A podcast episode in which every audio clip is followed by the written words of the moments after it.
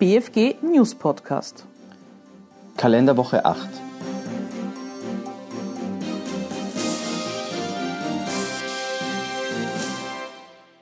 Verfassungsrechtliche Unbedenklichkeit der Einschränkung der Übertragung stiller Reserven.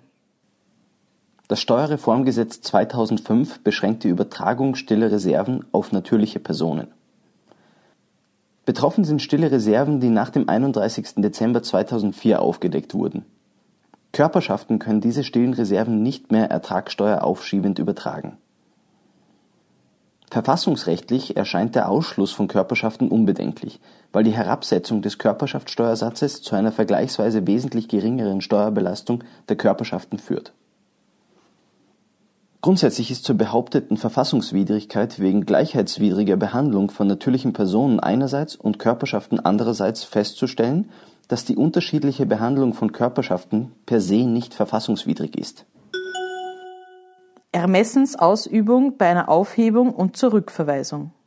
Würde das BfG fehlende Ermittlungen erstmals durchführen, würde dies zu einer nicht unbeträchtlichen Verfahrensverzögerung führen, weil alle Ermittlungsergebnisse immer der jeweils anderen Verfahrenspartei zur Stellungnahme gebracht werden müssten. Das BfG verfügt über keinen Erhebungsapparat und müsste demzufolge alle Erhebungsschritte, auch solche in Mitgliedstaaten, in Wahrung der Unparteilichkeit durchführen lassen es ist außerdem darauf hinzuweisen, dass es auch nicht Aufgabe des BfG ist, anstatt seine Kontrollbefugnisse wahrzunehmen, den für eine Entscheidung wesentlichen Sachverhalt zu ermitteln. Podiumsdiskussion mit Hans-Jörg Schelling. Die Vereinigung der Finanzakademikerinnen und Finanzakademiker veranstaltete Anfang des Jahres im Purpursaal des BMF eine Podiumsdiskussion. Die hochkarätig besetzte Runde diskutierte vor zahlreichen prominenten Gästen aktuelle finanzpolitische Entwicklungen unter anderem Betrugsbekämpfungsmaßnahmen auf nationaler wie europäischer Ebene.